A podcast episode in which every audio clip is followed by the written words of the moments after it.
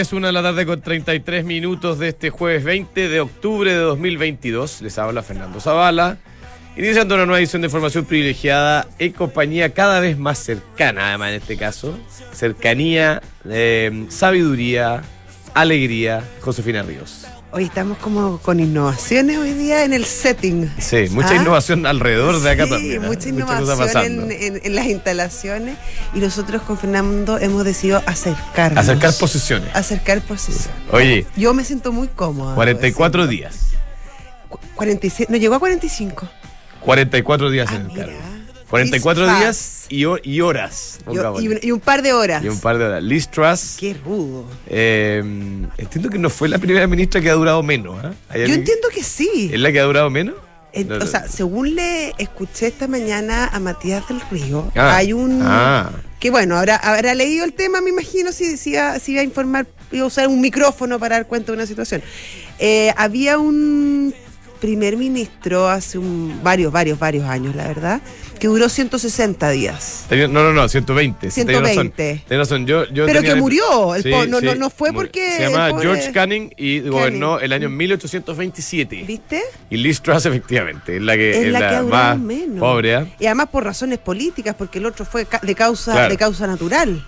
Oye, en, en sus 44 días no pasó para nada de desapercibida. eh, eh, eh, le tocó liderar eh, la respuesta del país frente a la- al fallecimiento de la reina Isabel. Sí, eh. Isabel II. Le tocó participar de la asunción del nuevo rey de Inglaterra, Carlos, Carlos III, III. con su voz profunda en la además, canción. sí, y sus manos eh, acogedoras. Y- Tiene sus manitos de empanada. Sí. Y después le tocó, eh, bueno, ella decidió anunciarle al mundo y, y al país que este plan del mini budget famoso Mm. que, que terminó, creo, sepultándolo porque, porque los No fue mercados bien después de eso. no, claro, no fue no, para no nada le bien no le creyeron mucho. Así que mm, termina Liz Truss. eh, se supone que el próximo viernes, es decir, en ocho días hábiles, o sea, en ocho días en realidad, Ya. va a, vamos a conocer el nombre de el nuevo primer o primera ministro de. Para por verse. Viste que la oposición, el Partido Laborista, la está llamando a elecciones generales. No solo los laboristas, que son los- el, el- el otro partido grande, Los verdes también. sino que los verdes y los Lib Dems, que son este partido del medio. Exactamente. Y lo otro que a mí me llamó mucho la atención, estimada Josefina, es que hay mucho rumor de que una de las posibilidades serias que se está analizando es el retorno de Boris Sí, Johnson. que está en el Caribe. Que no lo puedo creer. Frotándose sus manitas también. Pero ¿por qué volvería. Boris Johnson? ¿A qué? Si ya, ya se no fue. sé, yo creo que esta cosa, esta idea de más vale diablo Pero conocido acuérdate que, que santo por conocer. Oye, le renunció la mitad a los ministros. No, tiene, fue tiene- tremendo. hasta hoy tiene una investigación en curso. Tú sabes que los primeros ministros Sí. son eh, parlamentarios, son pues. MPs. ¿ah? Eh, y él eh, tiene una investigación que de comprobarse, falta mucho, podría incluso llegar a su destitución como parlamentario. Imagínate. ¿Para qué va a volver? ¿Para qué? Y además entiendo que hay elecciones en enero, ¿ah? Pla- planificadas. Bueno, así están las cosas. Ahora, lo que uno hubiese pensado, oye, se cae el gobierno, va a quedar la tendalá en los mercados. Más no. No. El mercado eh, no. está feliz, feliz, feliz con la decisión de, de Liz Truss de, de renunciar a, mm, a, la, a la primera magistratura inglesa. Tampoco tan, tan feliz. No, pero, bueno, pero. Está cayéndole San Piquinito, se dio vuelta la cosa. Ah, ahora. Sí, recién. Ah, bueno. Pero te digo que no hizo mucho ruido, ese es el punto. no mami, importó a nadie mucho tanto. Tanto, tanto. Son países que cuyo aparato civil eh, sostiene la- los cambios de los primeros ministros, incluso cuando duran 44 Oye, días. a en mí me cargo. dejaron pegada en la imagen, en una foto nada, nada favorable a mi persona. Ah, yo no, mira, yo estoy. Sí. me puedo mover. Y ahora, Ahí- ahí está, ahora ahí fue corregido, fue corregido, sí. Ya, oye, en nuestro país, el presidente, bueno, hubo un, un episodio muy lamentable, no, no, no es para la broma en ningún caso, en, en el sector de mm, el golf, Sí. Una- un aparato explosivo, se comprobó que había, eh, digamos, material explosivo, Le- gracias a Dios se logró desactivar, eh, pero pucha que es lamentable que como país nos empecemos a acostumbrar a este tipo de, de hechos, ¿no? Oye, y además, justo un día después de que se condenara a Camilo Gajardo que El lobo solitario. el lobo solitario, el tendiente a lo salvaje, ¿cómo era? Insurrecto tendiente a lo salvaje, Claro. Eh, que fue quien mandó las bombas a, Oscar Landerreche y al entonces presidente de Metro, Luis de Grange, y además responsable de dos explosiones, una en un paradero en Vicuña Maquena y la otra, no recuerdo bien dónde, pero también estalló y también hubo bastantes heridos, así que mm, qué bueno que mm, 45 años le dieron. Sí. Mm. En primera instancia el Sí. fallo. Oye, eh, bueno, y el presidente Boric hoy día asistió al Encuentro Nacional de la Pequeña Empresa, ENAPE, eh, ¿Con organizado, Apime por, no es? organizado por CONAPIME, sí. Eso, sí, sí. La Corporación Nacional de la, de la Pequeña y Mediana Empresa. Eh, Exijo respeto, lo único que te digo. Exijo respeto. Exijo sí. respeto. No, a ver, a ver, dos cosas voy a decir. La primera es que eh, debemos respetar al presidente de la República. Él fue electo en- con todas las de la ley, ganó limpiamente, así que eh, eh, yo también exijo respeto para el presidente. Estoy de acuerdo con él. Lo segundo es que creo que el presidente se equivoca al atribuirle el problema económico que estamos viviendo exclusivamente a la pandemia.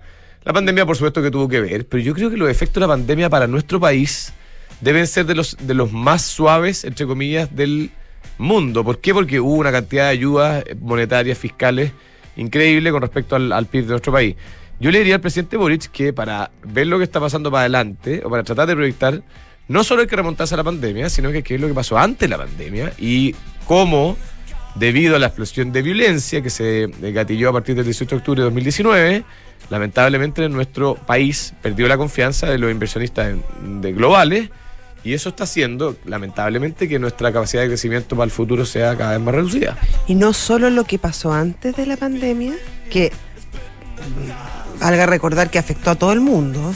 Y La violencia, por supuesto. No, no, no, no. Ah. La pandemia. Y hay países que, claro. que van a crecer poco, pero van a crecer. No es nuestro caso, según Vamos todas las crecer, vamos, a- estimaciones. vamos a crecer menos que todos, digamos, no, o sea, no vamos a crecer, nosotros vamos a decrecer. A decrecer. Eh, nosotros vamos a decrecer eh, y la pandemia, hasta donde yo tengo entendido, afectó a todos los países del mundo. Está lo que dices tú, lo que pasó a partir del 18 de octubre y cómo eso afectó y, y se produjo un, un éxodo bastante importante de capitales.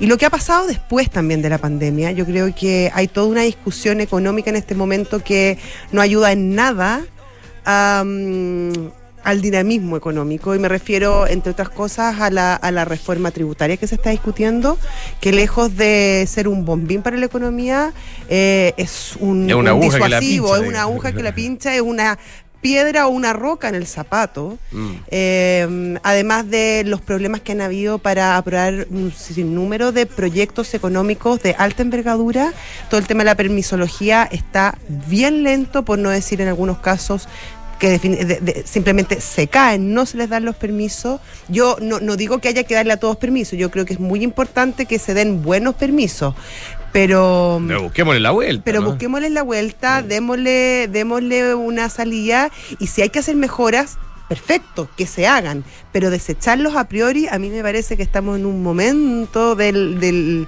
del partido que no, no está para acomodarse ese tipo de gustos. sí. Oye, pero yo lo único que quiero decir, como, como mensaje final al presidente, hay una cosa que yo creo que vamos a estar todos de acuerdo.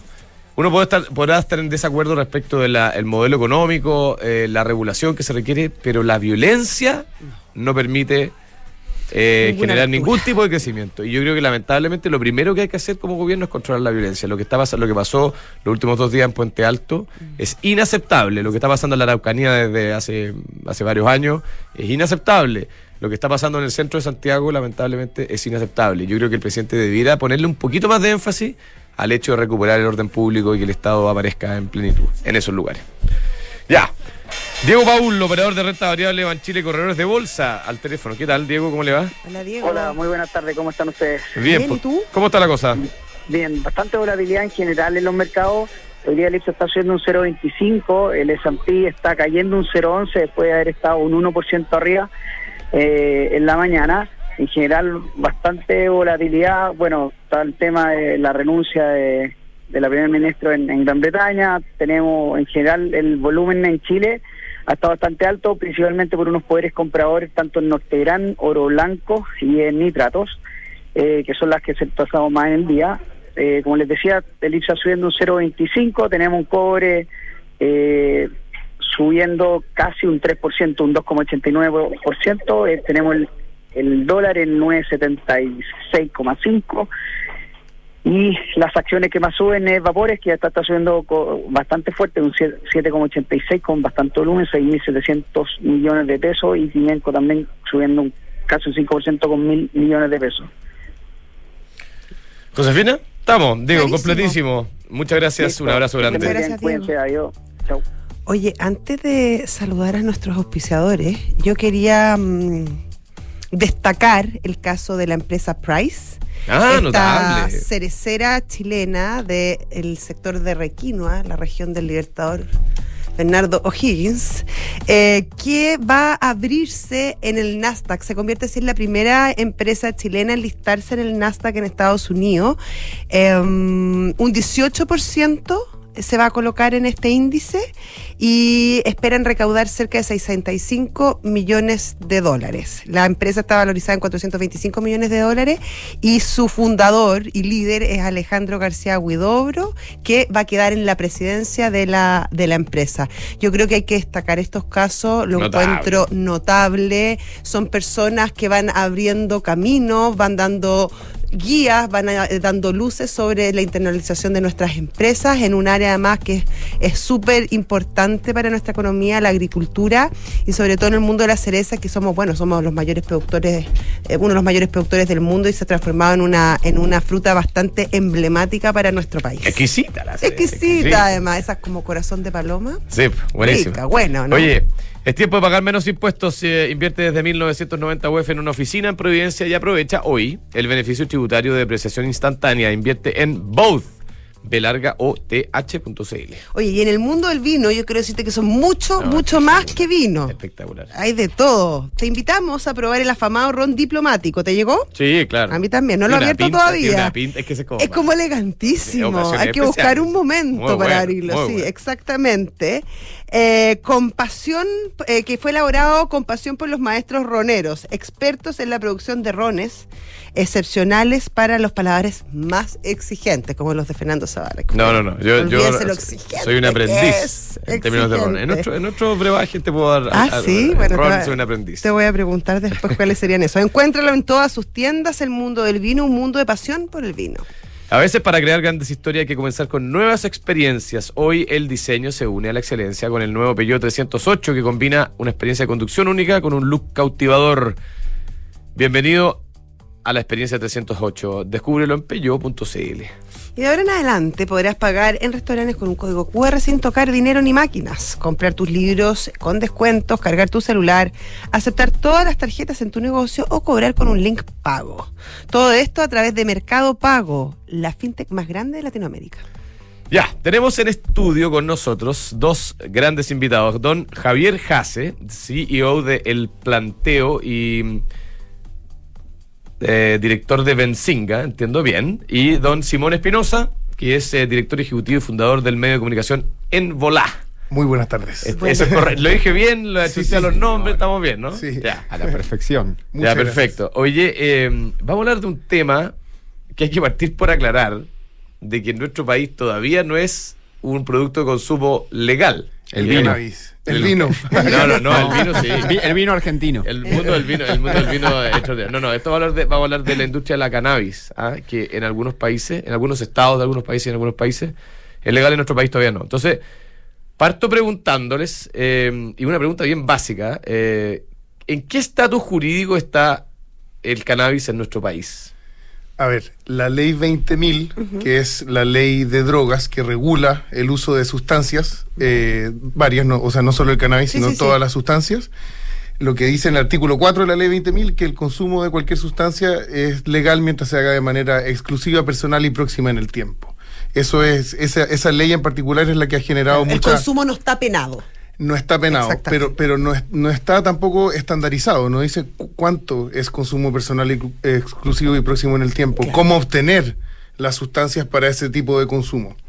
Entonces, se puede consumir, se puede consumir, pero está en un, en un espacio que ha sido, eh, que es muy frágil y que, y que expone mucho a los usuarios de cannabis a distintas situaciones eh, muy complejas, muy complicadas y generalmente eh, desde una perspectiva penal. ¿Está Y- penado también el, el, el- la, o sea, por ejemplo, el autocultivo, el cultivo? En teoría no. Si es que se hace con una receta de un profesional de la salud y se justifica que es un cultivo para uso medicinal.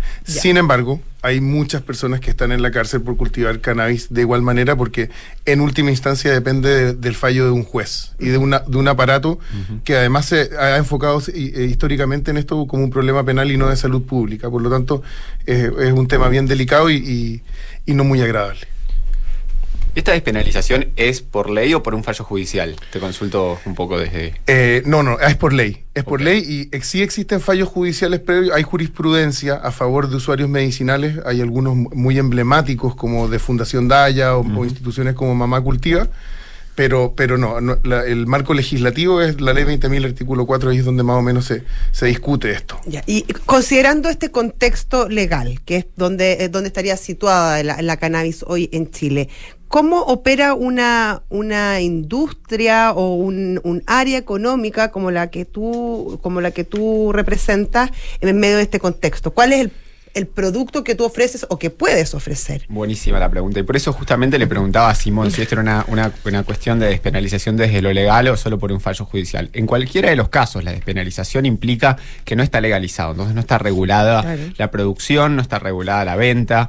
Entonces, hoy en día lo que se abre eh, este, con este movimiento de despenalización, eh, la oportunidad que se abre en Chile es todo lo que es el, negocio anciliario, ¿no? Todo lo que es alrededor de la producción de cannabis, ¿no? Eh, desde fertilizantes hasta este, dispositivos de consumo, por supuesto, tanto Simón como yo hacemos medios de comunicación enfocados en cannabis. Cualquier cosa que no toque la planta de forma directa, técnicamente se puede hacer lo que, lo que implica ya el cultivo y su venta, eh, por ejemplo, la despenalización no lo regula. Entonces, no permite generar un sector económico eh, Claro. y, y productivo que eh, genere empleos legales, que genere impuestos y, e ingresos fiscales para el país y las diversas provincias, ¿no?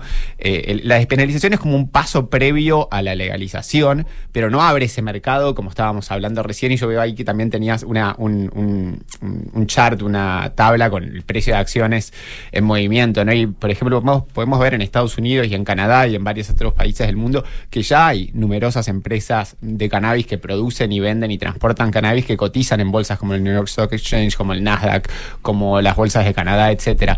Todo eso por ahora eh, aquí no se abre eh, esa parte de la industria, ¿no? Eh, pero, pero es un primer paso, es un, es un Oye, paso le- nada. le- a ver, les voy a hacer una pregunta de- desde, desde alguien que no ha estudiado el tema en profundidad, pero le- hay un artículo del The Economist eh, de esta semana, y quizás a usted no le va a gustar la pregunta por lo que va, pero donde aboga por la despenalización de la cocaína, ¿ya? Y, y chuta, uno dice, oye, oye, claro, palabras mayores. Pero, bueno, digo, pero, pero- pero un debate que se Pero, abre. pero en el uno- fondo, planteándolo desde el punto de vista de ustedes, que eh, entiendo están metidos dentro del ecosistema de compañías haciendo eh, productos eh, anciliares, como decías tú, para, para, para, este, para este producto. Em, ¿Cómo se está viviendo este debate respecto de la marihuana? ¿Por qué es distinto, cree usted, el cannabis a otras sustancias como, por ejemplo, la cocaína? Y si es que aventuran, eh, ¿cómo debiera Chile eh, enfrentar esta, esta discusión? También considerando, y esto es la parte más negativa, de que hay cifras de que está aumentando fuertemente el consumo de droga entre la, la población infantil y juvenil de nuestro país. Sí, a ver, eh, me gustaría. Es es una pregunta de hartas partes, Sí, pero, pero- compleja, sorry. Buena, buena pregunta. Pero a ver, si hubiese que evaluar la labor de los organismos ah, responsables un poco de, de la prevención de consumo adolescente, que es CONACE hasta hace un tiempo y Senda. ahora Senda, Sí. Eh, Servicio Nacional de se Droga sacarían y- una muy mala nota porque el consumo solo ha aumentado con las campañas de Don Graff y vuelve a ser inteligente. O sea, si evaluáramos la performance de esa Ah, el institución. consumo de cigarro ha bajado, entiendo, ¿no? El cigarrillo. Sí. O se ha mantenido, no sé. Sí, eh, sí la pre- pero la prevalencia del consumo de cannabis y de otras sustancias ha aumentado considerablemente. Claro. Entonces, las campañas de prevención a la fecha no han sido efectivas, si es que se están haciendo y no han llegado. A, a ver, a eso por un lado. Eh, y luego el, el tema con comparar el cannabis con, con otras sustancias es un punto muy válido, me parece a mí. Eh, por ejemplo, la comparación de cannabis con alcohol o con cigarrillo, que es la droga que mata más gente por lejos al año. Después viene el alcohol. Porque es la que más se consume. Absolutamente. Sí, pues que. Claro, y es, es si mucho más. consumiera la, la, la marihuana eh, al mismo nivel que el cigarrillo, no sé. No, el impacto no es el mismo. No hay, no hay muertes registradas por, por cannabis. Hay una diferencia importante. Digo, ¿es, ¿es válida la comparación? Lo es. Ahora, eh, se ha probado mediante numerosos estudios clínicos de triple fase, doble ciego, eh, obviamente también hay un, un montón de evidencia anecdótica, estudios observacionales, que demuestran que el cannabis sí tiene eh, propiedades medicinales y terapéuticas, Sí, a diferencia sí, de la tiene- cocaína. Pero también tiene otra, otros efectos, por ejemplo, en el desarrollo del cerebro y sobre todo de, de la- de- del, del- del lóbulo frontal. Sí, eso- que, que, que sí tiene, que también se ha probado y hay diversos eh, estudios que afectan sobre todo en el desarrollo cerebral de los jóvenes hasta los 25 años. Sí, nosotros como en Volá justamente hemos tomado esto como un, un estandarte un poco y hemos sido probablemente lo que eh, creamos una vertiente de prevención de consumo adolescente. Yo hago charlas gratuitas. Si quieren una charla en su colegio o liceo, pueden, sí, pueden hacerla. sí. Hacemos charlas gratuitas en todos los colegios y liceos, advirtiendo justamente, la, eh, porque no es inocuo el consumo de cannabis en ningún caso y, y, lo- y es, y es mucho más peligroso cuando se eh, consume antes que tu sistema nervioso central se termine de desarrollar. Desarrollar, sí. Entonces, todos los contenidos de Embolada están brandeados con esto, o sea, uno puede encontrar estos disclaimers en todas partes e incluso creamos programas hechos por científicos donde se explican en detalle y de manera pedagógica y didáctica el impacto específico que tiene el, el cannabis, sobre todo en, la, en el- la población de riesgo que son los adolescentes. Ahora, a nivel de industria, perdona, vámonos a nuestros temas. Yo, nosotros no somos un, un programa de, de temas de salud ni. eh, entonces, vámonos. ¿Cómo ha sido la evolución de la industria en aquellos lugares donde se han creado estas industrias? eh, interesantísimo. Es un crecimiento exponencial, ha estado lleno de, de- de muchos elementos que, que, mm, han traído la atención del resto de, de otras industrias y la atención de inversionistas. Yo creo que Javier ha hecho una cobertura mucho más profunda del lado financiero e industrial, sobre todo desde Estados Unidos, que es donde están eh, probablemente los mercados más grandes de, Ujú. de cannabis hoy, que son California, Florida, Nueva York y Colorado. Pero Javier quiere... Y, o sea, el, el impacto es interesante, ¿no? Eh, uno cuando, cuando piensa en legalización muchas veces piensa, bueno, se abre solo una vertiente de cultivo, distribución, venta, que no es menor, por supuesto. Hoy en día entre el 90 y el 95% de todos los dólares invertidos en la industria del cannabis van a cultivo y o venta de cannabis. Eh, incluso, por ejemplo, en un país como Colombia, donde se legalizó la producción de cannabis medicinal en 2017, en los dos años posteriores a esa legalización ingresaron alrededor de 800 millones de dólares de capital extranjero para fondear estas operaciones.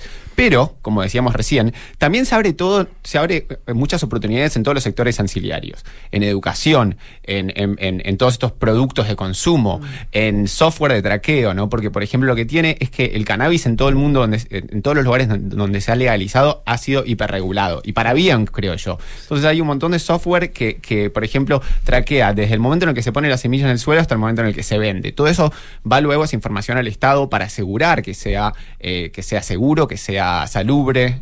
Una manera interesante de representarlo es, es con cómo oh, eh, se aumentó la cotización del transporte de blindados en Estados Unidos para hacerse cargo de transportar toda esta carga Con porque seguridad, claro. un gramo de cannabis, eh, eh, o sea, un gramo de oro son dos gramos de cannabis en precio. Si lo quieren poner de manera más gráfica, 28 quilates, que puedo, eh, o sea, me, me disculpo si ese dato es impreciso, pero si la gente lo busca, creo que no anda tan lejos. Yo creo que dos gramos de marihuana son un gramo de oro, y eso es cuando es una flor. Sí, las extracciones canábicas, que es un negocio gigante eh, para las farmacéuticas, Es sobre que eso todo. les quería preguntar, sí. Respecto a eso, a la, a la producción de, de la cannabis y respecto a la diversificación, eh, ¿cuánto sigue siendo el consumo de la hierba? O versus toda Sí. esta gama de productos medicinales como aceite, eh, cosas sobre todo para el dolor, eh, se usa, se Quin- usa Oye, mucho en 15 la segundos porque se nos acabó el tiempo. La cosmética también sí. es muy Ah, grande, sí. cosmética gigante. Cosmética. Hay productos farmacéuticos tradicionales, algunos Sí. aprobados por la FDA, la, la Agencia Europea de Medicamentos, como el Epidiolex, que lo produce GW Pharmaceuticals, es una empresa que compró Jazz Pharmaceuticals en 8 mil millones de dólares. Hay un montón de derivados también. La flor sigue siendo el principal eh, método de consumo, pero eso va a ir, va a ir perdiendo este campo en, en- en- en pos de otras, eh, otros formatos, como pueden ser las bebidas, como pueden ser los comestibles, como pueden ser las tinturas, productos farmacéuticos. Etcétera. Bueno, solo agregar solo para el final Claro. que eh, en Chile el mercado ya funciona, el mercado anciliario eh, ya mueve más de 100 millones de dólares al año en, en estas tiendas Grow Shops que grow ustedes shops. conocen. Si quieren conocer más de eso, este fin de semana desde mañana comienza Expo WIT en Parque O'Higgins y es una buena instancia para aproximarse de manera eh, didáctica a esta industria. Excelente, Javier Hases, Simón Espinosa, muchas gracias. Un tema que probablemente vamos a seguir conversando maneras. Daba para más, daba para más. Un abrazo grande. Oye, y Book es un software integral de gestión de personas que te permite llevar la felicidad de tus colaboradores al siguiente nivel, automatizando todos los procesos administrativos en una misma plataforma. Súmate a la experiencia Book y crea un lugar de trabajo más feliz. Visita bookbelargauca.cl. ¿Quieres vivir más simple? Disfrutar de todas las comodidades de una gran casa y todas las ventajas de un departamento en los espectaculares de Casa que tienen los olivos de Almagro. Conócelos en almagro.cl. Y la nueva Oye, ahí está el multi director ayer. Ah, ah, sí, La elegantísimo. la pinta, ¿eh? Como rojo. Y estaba como con un peinado para atrás. ¿Te fijaste? Dando Sí. una sensación de velocidad. Claro. Extraordinario. Ya, y la mu- nueva multiestrada B2. ¿Esa habrá sido una B2? Bueno, Mm. ya lo, sab- lo tendremos Es que que no se notaba entera, sí. No, no, hay que preguntarle al señor director. Ya está en Chile, ven a verla y descubrir las grandes mejoras versus su versión anterior. Agenda tu test drive con ellos y que no te lo cuenten. Ducati Chile, Avenida Las Condes, 11.402. Comenzó la temporada de, de eventos, la Josefina lo sabe muy bien, y para um, eh, esta temporada necesitamos encontrar ropa que nos haga sentir elegantes y preparados para todo. Brooks Brothers te invita a revisar su nueva colección pensada para ese evento especial.